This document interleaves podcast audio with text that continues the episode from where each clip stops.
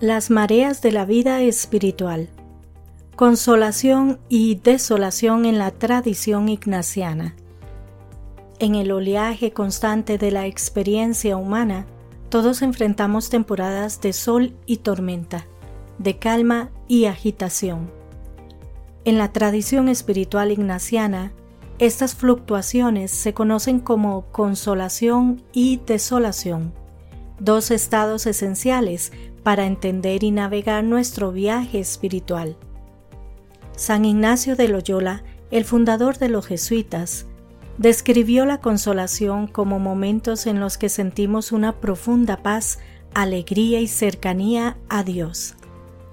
En estos momentos que nuestra fe parece cobrar vida y percibimos claramente la presencia y el amor de Dios. La consolación puede ser tan sutil como una suave brisa o tan poderosa como una ráfaga de viento. Pero independientemente de su intensidad, siempre nos lleva hacia una mayor apreciación de la bondad de Dios y un amor más profundo hacia los demás. Por otro lado, la desolación es el polo opuesto. San Ignacio la describe como momentos de turbulencia espiritual donde Dios parece distante o ausente. En la desolación, nuestras oraciones pueden sentirse vacías, nuestras buenas intenciones frustradas y nuestra fe un desafío. Sin embargo, es precisamente en estos momentos de dificultad donde la sabiduría ignaciana nos ofrece una guía valiosa. En lugar de huir de la desolación, San Ignacio nos anima a afrontarla y a examinarla. Nos invita a preguntarnos, ¿qué está revelando esta experiencia sobre nuestras vidas? ¿Cómo nos está llamando Dios a través de esta dificultad?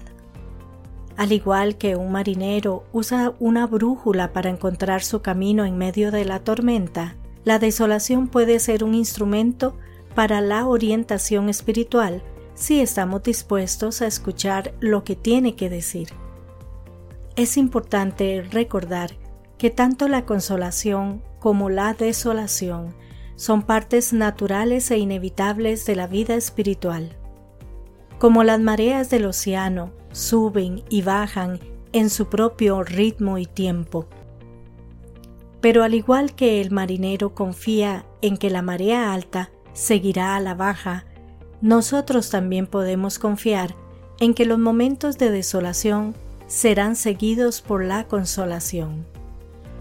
San Ignacio nos recuerda que, tanto en los momentos de consolación como de desolación, Dios está presente siempre, trabajando en nuestras vidas de maneras que a veces no podemos entender.